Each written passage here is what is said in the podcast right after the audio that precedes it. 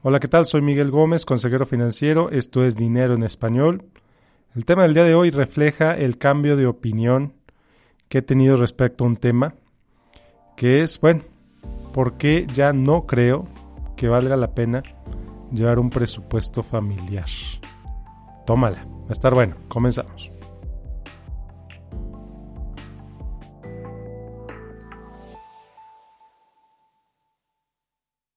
Bueno, pues antes de empezar con el tema del día de hoy, te quiero invitar a que me dejes tu correo en www.finanzasfantásticas.com www.finanzasfantásticas.com ¿Por qué? Porque estoy a punto de abrir las puertas a la segunda generación de mi curso de inversiones. Quizá te preguntes qué es el curso de inversiones. Bueno, pues el curso de inversiones es un programa educativo, es un curso en línea. Son seis módulos, prácticamente cinco horas de contenido en video en el que pues vas a aprender, en pocas palabras, lo principal que tienes que saber sobre los principales tipos de inversión, como invertir en la bolsa, invertir en bienes raíces, invertir en metales preciosos, invertir en, plataformas de crowdfunding, crowdsourcing, invertir en, en negocios, invertir en bonos del gobierno, eh, etcétera, etcétera, etcétera invertir en instrumentos como esos que venden las aseguradoras, como planes de retiro personales o seguros de vida con componente de ahorro e inversión, etcétera. Y bueno, ¿para qué? ¿Para qué quieres aprender lo principal sobre estos instrumentos?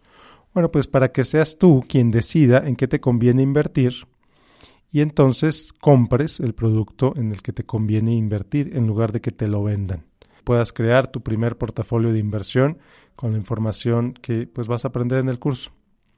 Entonces es un curso del que he recibido muy buenos comentarios, recibí muy buenos comentarios de la primera generación. Entonces, bueno, pocas palabras, déjame tu correo en www.finanzasfantásticas.com. Otra vez www.finanzasfantásticas.com. Muchas gracias y ahora sí, comenzamos con el episodio del día de hoy.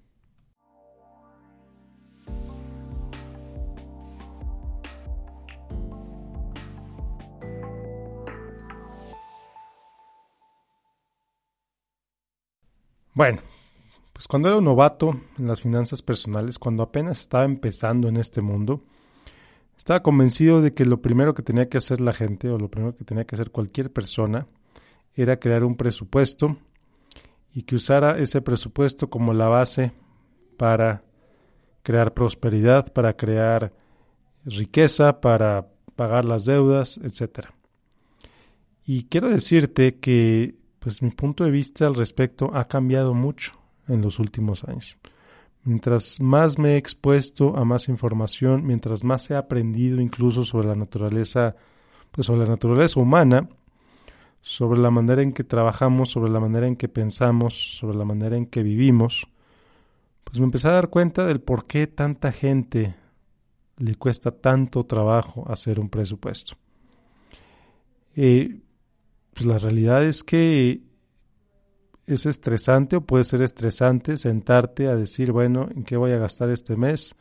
¿Cuáles van a ser mis ingresos? Tengo que gastar exactamente 357 dólares y 47 centavos en comida. Tengo que gastar exactamente 77 dólares y 42 centavos en gasolina. Tengo que gastar, etcétera, etcétera, etcétera. Entonces, es ese sentimiento de restricción ese sentimiento de, de no puedo gastar más porque es todo lo que tengo, de limitación inclusive, si lo quieres ver así, lo que genera el que la gente no quiera llevar un presupuesto, que la gente no quiera hacer un presupuesto. Mucha gente piensa, bueno, pues nada más se vive una vez, ¿para qué controlen lo que gasto? Si al final de cuentas para eso trabajo, vivo, trabajo para comprarme lo que yo quiera, trabajo para disfrutar la vida, etcétera, etcétera, etcétera. La verdad es que sí estoy de acuerdo. La verdad es que para eso es el trabajo, para comprar cosas que tú consideres importantes, para comprar servicios que a ti te generen cierto nivel de satisfacción, cierto nivel de alegría y por supuesto para ahorrar. Entonces, ¿de dónde viene la diferencia? ¿De dónde viene mi cambio de opinión respecto a por qué ya respecto a los presupuestos en general? Bueno, pues mi cambio de opinión viene en primer lugar de la experiencia propia de experiencia con clientes, independientemente de cuánto ganen, a la gente le cuesta mucho trabajo crear un presupuesto. Eh, y por supuesto viene también de ver el trabajo, de estudiar el trabajo de gente como Ramit Sethi, David Bach, Carl Richards y muchos otros que pues han contribuido mucho al conocimiento en general sobre las la manera en que vemos el dinero, la manera en que trabajamos respecto al dinero. Bueno, ¿cuál era mi visión sobre el presupuesto? ¿Cuál era mi punto de vista respecto a este tema? Bueno, antes yo tenía una visión, la verdad, bastante restrictiva en cuanto al presupuesto. Y decía a la gente, bueno, si no está en tu presupuesto, no gastes en eso. Si no lo consideraste, no gastes en eso porque simplemente no lo consideraste y no está en tu presupuesto, nunca lo, pues nunca lo pusiste ahí. Y eso pues es la verdad lo que, lo que va generando el estrés, lo que va generando la preocupación, lo que va generando el deseo de pues no tener un presupuesto. Para que tenga un presupuesto se va a estar totalmente limitado, ¿no? Entonces eso fue lo que es lo que me ha ido y después de leer todos los libros que te comenté de David Bach, de Carl Richards, de Ramit Sethi, pues es lo que me ha ido llevando a evolucionar mi punto de vista al respecto. Entonces, bueno, ¿cómo veo ahora el tema. ¿Qué es lo que pienso ahora de este tema? Te cuento. Es más fácil de lo que te imaginas. Incluso le, llamo el antipresupuesto. y he tenido un par de pláticas al respecto, un par de, de como mini conferencias al respecto. Entonces, bueno, ¿qué es el antipresupuesto? El antipresupuesto empieza teniendo claro cuáles son tus ingresos y teniendo claro cuáles son tus gastos. ¿Ok?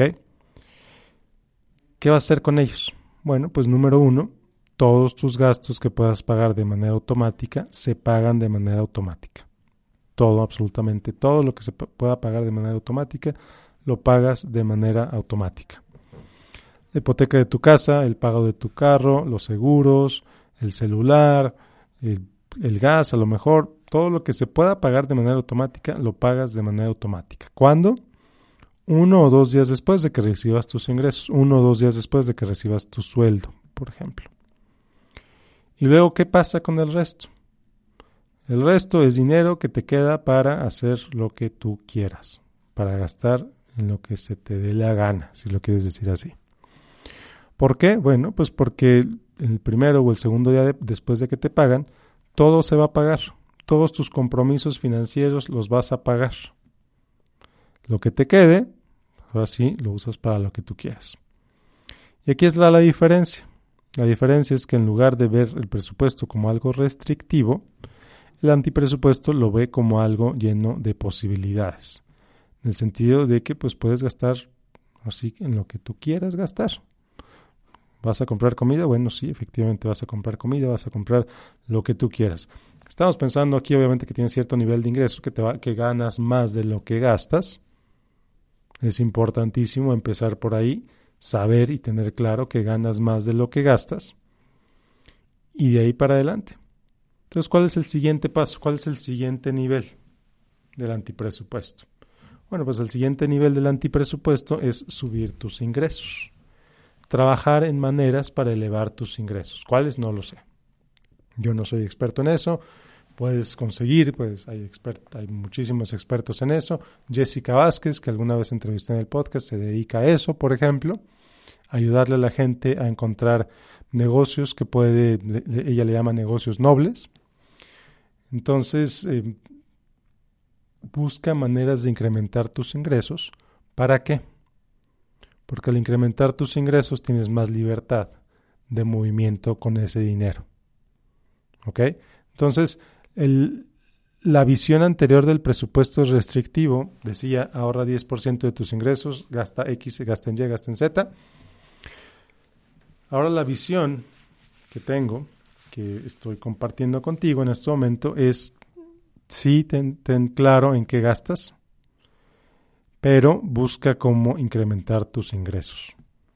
Si, si ahorras, si ganas dos mil dólares al mes, por ejemplo, y ahorras el 10% de esos ingresos, es ahorrar 200 dólares al mes. Pero ¿qué pasa si en lugar de ganar 2.000 ganas 5.000 dólares al mes? Y sigues ahorrando ese 10%. Bueno, pues el 10% de pronto ya no es 200, sino 500. Y si ganas 10 mil dólares al mes, pues ya va a ser mil dólares al mes tu ahorro. Entonces, en pocas palabras, hay un límite en lo que le puedes, a lo que le puedes cortar. Hay un límite a lo que puedes dejar de gastar. Por ejemplo, tantos expertos, tanta gente que te dice, oye, no vayas todos los días a Starbucks porque pues, son cafés y estás gastando miles de pesos en café. Restringe eso y mejor invierte ese dinero. Bueno, la verdad, dime quién va a invertir 50 pesos diarios en lugar de tomarse su café o 5 dólares diarios o lo que sea. Se nos olvida, nos gastamos ese dinero. No, no se trata de eso. Aparte, ¿cuánto vas a ahorrar? Vamos a hacer un cálculo rápido. Aquí rapidito. 5 dólares al día, vamos a decir por 200 días, son mil dólares. Tuviste que, tuvieron que pasar 200 días, tuvieron que pasar 40 semanas para juntar mil dólares ahorrándote tu café. Entonces, ¿qué pasa? Bueno, pues no te tomaste tu café y eso qué te hace? ¿Qué pasa contigo si no te tomaste ese café? Pues a lo mejor tomas el café por el aspecto social de tomar el café porque te gusta ir a esa cafetería o a lo mejor compras ese café porque te gusta que te vean con el vaso del logo de Starbucks y está bien.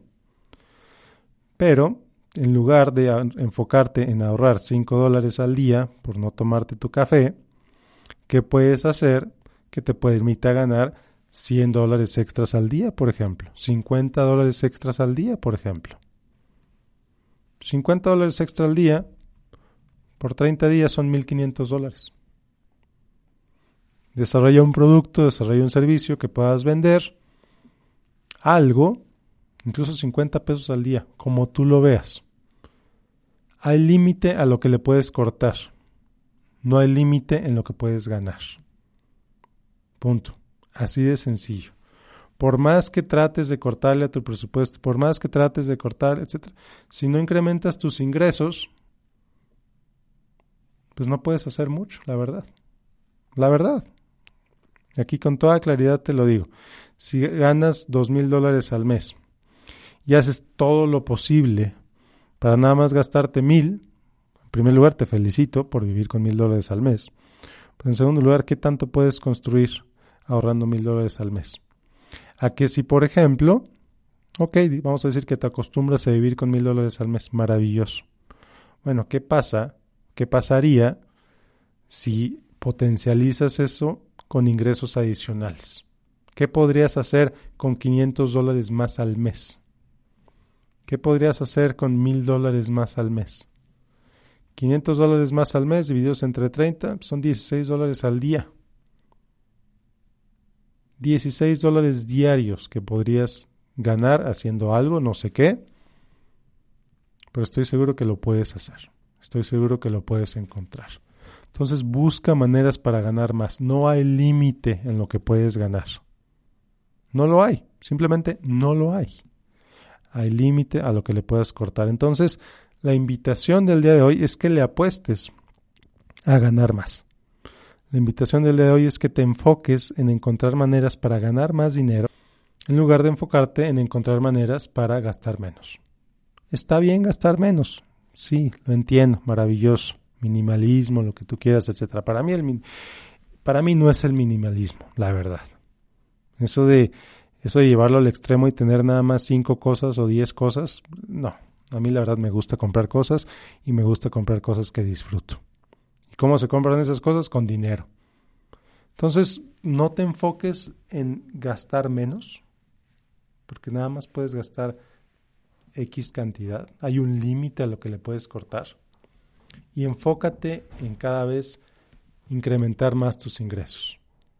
Te garantizo que simplemente ese cambio de mentalidad va a ser un cambio tremendo en tu vida. Pero bueno, Muchas gracias por escucharme el día de hoy. Te repito, la dirección es www.finanzasfantásticas.com y en Facebook me encuentras en facebook.com diagonal Miguel Gómez Consejero. Que tengas un excelente fin de semana. Gracias por escucharme. Bye.